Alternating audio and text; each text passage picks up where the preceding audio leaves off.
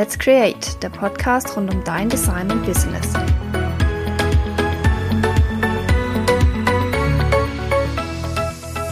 Hey und schön, dass du da bist, auch wieder in dieser Woche zur neuen Podcast-Folge. Heute geht es um das Pareto-Prinzip. Das Pareto-Prinzip ist auch bekannt unter der 80-20-Regel. Vielleicht hast du das schon mal gehört. Dann wird es jetzt natürlich nichts Neues für dich sein. Falls du es nicht gehört hast, bleib unbedingt dran. Es ist sehr spannend und es begleitet mich schon so ziemlich seit Beginn meiner Selbstständigkeit tatsächlich. Da habe ich schon relativ am Anfang von gelesen und das so nach und nach auch für mich dann umgesetzt.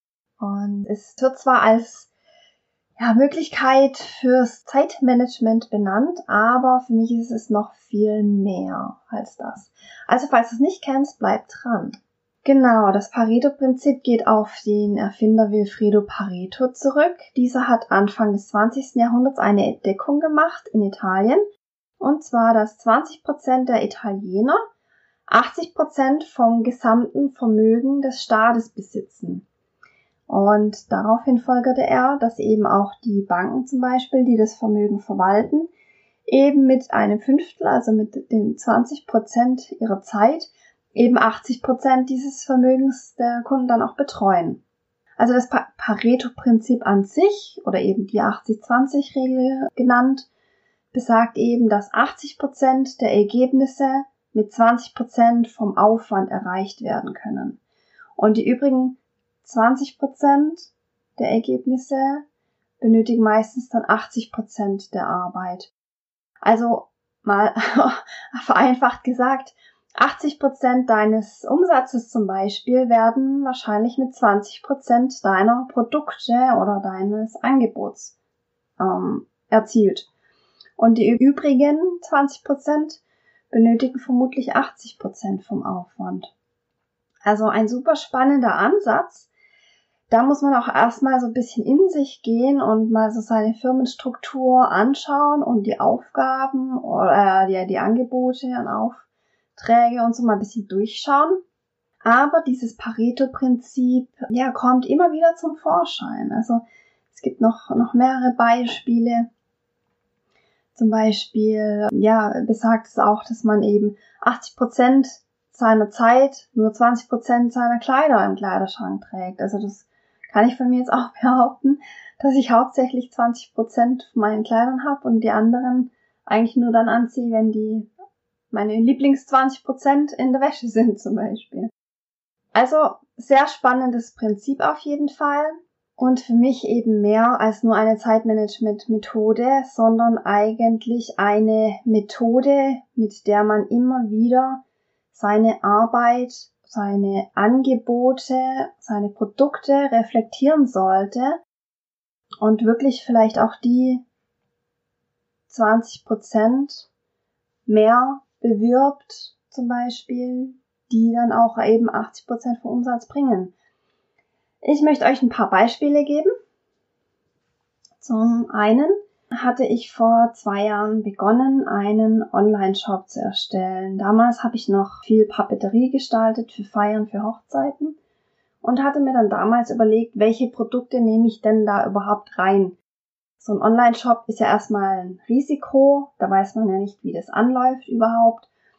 Und dann habe ich mir eben damals überlegt, okay, aus meiner Erfahrung mit der Kundenzusammenarbeit haben sich so ein paar Papeteriesets damals herauskristallisiert. Also ich hatte verschiedene Serien für Hochzeiten. Und da gab es eindeutig zwei, drei Favoriten eben, die immer wieder gewählt wurden, die wirklich, also fast sogar noch mehr wie 80 Prozent von meinen Hochzeitskunden dann tatsächlich gebucht haben, so über die Zeit. Und da war es für mich dann klar, dass ich wirklich diese zwei, drei Serien als erstes in den Shop auch einstelle, weil ich einfach die Erfahrung hatte, dass die dann auch gut laufen und gut ankommen. Und es hat es mir natürlich damals sehr erleichtert, dass ich eben äh, von dieser 80-20-Regel wusste und da dann das so direkt dann anwenden konnte. Also es lohnt sich wirklich immer mal wieder, einfach diese Regel im Hinterkopf zu behalten und so seine Strukturen anzuschauen. Und da wird euch mit Sicherheit dann, wenn ihr das so im Hinterkopf habt, immer wieder auch was auffallen. Bei mir war es zum Beispiel auch so, wie gesagt, ich habe ja zu Beginn meiner Selbstständigkeit viel Hochzeitspapeterie gemacht. Und hier war es dann auch so, dass ich zum einen eben die Hochzeitspapeterie hatte und zum anderen auch die Firmenkunden.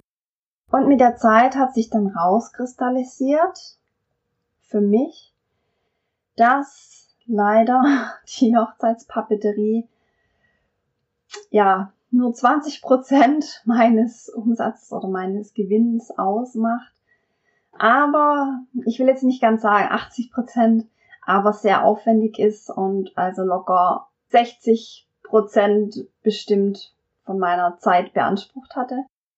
Für eben nur 20 Prozent, vielleicht waren es auch 25 oder 30, ich habe es jetzt nicht so genau nachgerechnet, aber eben weniger Umsatz gebracht haben für einiges mehr an Zeit, als ich es verglichen habe mit meinen Geschäftskunden.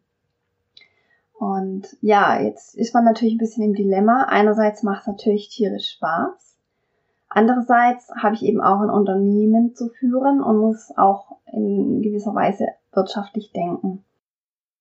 Das hat mich dann zu zwei Erkenntnissen gebracht letztendlich. Die eine Erkenntnis war, dass ich meine Papeterie vom Preis einfach noch auch mal erhöhen muss, dass es wirklich im Verhältnis zum Aufwand passt, der dahinter steht.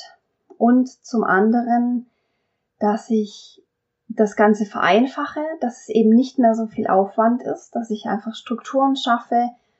Ja, ich habe dann Preislisten erstellt, Broschüren, wo dann ganz viel erklärt ist, habe meine Homepage überarbeitet, wo ganz viele Infos dann drin waren, dass ich einfach nicht bei jedem Brautpaar immer quasi das Gleiche erklären muss, sondern die schon mal die Grundbasisinfos einfach ja anderweitig bekommen. Das war so die eine Erkenntnis. Und über die Zeit hat sich dann aber auch wirklich rauskristallisiert, dass auch das, es hat ein Stück weit natürlich geholfen und hat das Verhältnis ein bisschen näher zueinander gebracht, aber im, im Endeffekt war es tatsächlich nach wie vor so, dass ich einfach mit meinen Firmenkunden mit weniger Aufwand mehr Umsatz erzielen kann. Das hat ganz unterschiedliche Gründe. Ja, und da kam dann einfach für mich die Entscheidung auf, dass ich die Hochzeitspapeterie zurückfahre und nicht mehr bewerbe. Es waren einfach auch immer zwei unterschiedliche Kanäle zum Beispiel. Ich musste zwei Instagram-Kanäle bespielen, habe zwei Webseiten, um die ich mich kümmern muss und so weiter. Ja, man soll sich ja nicht verzetteln und daher war für mich dann klar, okay, ich fokussiere mich auf eine Sache und habe mich dann zu Anfang 2019 komplett auf die Firmenkunden fokussiert und darauf spezialisiert jetzt einfach. Und das sehe ich auch sehr deutlich jetzt im Jahresverlauf an den Ergebnissen. Also ich bin da auch jetzt ganz ehrlich zu euch. Ähm, der Umsatz ist insgesamt runtergegangen, was auch daran liegt, dass die Hochzeitspapeterie sehr viel an durchlaufenden Kosten hat. Also ich habe sehr viel Material bestellt, Drucke, ähm, Umschläge, ähm, Satinbänder, lauter solche Sachen. Und hatte dann natürlich das dann weiterverkauft, was alles natürlich auf den Umsatz sich auswirkt, aber da ich da nicht wirklich viel draufgeschlagen habe, war der Gewinn quasi da nicht wirklich vorhanden. Dadurch, dass es weggefallen ist, ist eben, wie gesagt, der Umsatz geschrumpft insgesamt. Aber auch interessanterweise hat sich einfach die Gewinnspanne dann erhöht, weil ich nicht mehr diese durchlaufenden Kosten habe. Bei den Firmenkunden ist es oft so, dass ich einfach die Drucksachen erstelle und die Kunden bestellen sich das dann selber bei ihrer Druckerei, die sie kennen. Ich übernehme natürlich auch den Service aber letztendlich bestellen viele selber und das erspart mir einfach natürlich zum einen die Zeit und dann auch die ähm, Ausgaben im Vorfeld, um die Sachen zu bestellen natürlich, muss ja auch bezahlt sein. Ja, da ist man natürlich im ersten Moment ein bisschen geschockt, sage ich mal, wenn man dann so seine Buchhaltung anschaut und sagt, oh, ich bin ja irgendwie vom Umsatz her weit weg von letztem Jahr zum gleichen Zeitraum. Aber jetzt schwenke ich vom Pareto-Prinzip zum Umsatz. Umsatz ist ja nicht alles. Also Umsatz ist ja gut, aber natürlich sollte auch Gewinn da sein, weil sonst bringt es ja alles nichts. Ich kann sehr viel Umsatz haben und sehr viel Ausgaben und einen kleinen Gewinn. Oder ich kann wenig Umsatz haben, dafür wenig Ausgaben und einen großen Gewinn. Ja, nur mal noch so am Rande eingeschoben.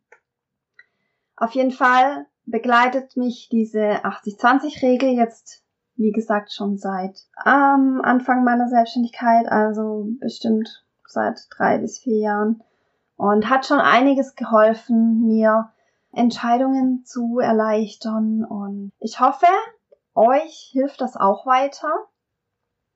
Wenn ihr da noch genaueres wissen wollt, findet ihr sicherlich auch im Internet einiges dazu. Ich wollte jetzt einfach euch mal kurz diese Regel vorstellen und wie, es, wie ich sie anwende und wo ich damit schon mir, also wo, wo es mir einfach schon vieles erleichtert hat. Und genau, das war jetzt so mein Anliegen. Wie gesagt, ich will jetzt auch nicht so arg in die Tiefe gehen. Es gibt auch wissenschaftliche Studien und zig Berichte darüber und Bücher. Aber mir ging es einfach nur mal darum, dass ich euch das mal kurz vorstelle, dass ihr das überhaupt mal gehört habt und mal wirklich bei euch im Unternehmen schaut, wo sind denn die 80 Prozent an Ergebnissen, die mich nur 20 Prozent meiner Zeit benötigen? Und wo sind die anderen 80 Prozent der Zeit, wofür gehen die hin? Um dann einfach zu überlegen, macht es noch Sinn, was ich da mache, oder soll ich mich wirklich auf die Produkte beschränken, die dann wirklich 80 Prozent insgesamt vom ganzen Unternehmen ausmachen, sei es vom Umsatz, sei es von den Buchungen, ja, es ist ja jetzt nicht alles nur immer die Geldfrage, sondern auch so, was steht für ein Aufwand dahinter. Ja, dann hoffe ich, euch hat es was gebracht und ähm, euch hat da ein kleiner Einblick auch in meine Handhabung gefallen. Hinterlasst mir gerne eine Bewertung, wenn euch das weitergebracht hat. Wenn ihr dazu Fragen habt, dann schreibt mir gerne und ich freue mich auf euer Feedback zur Folge.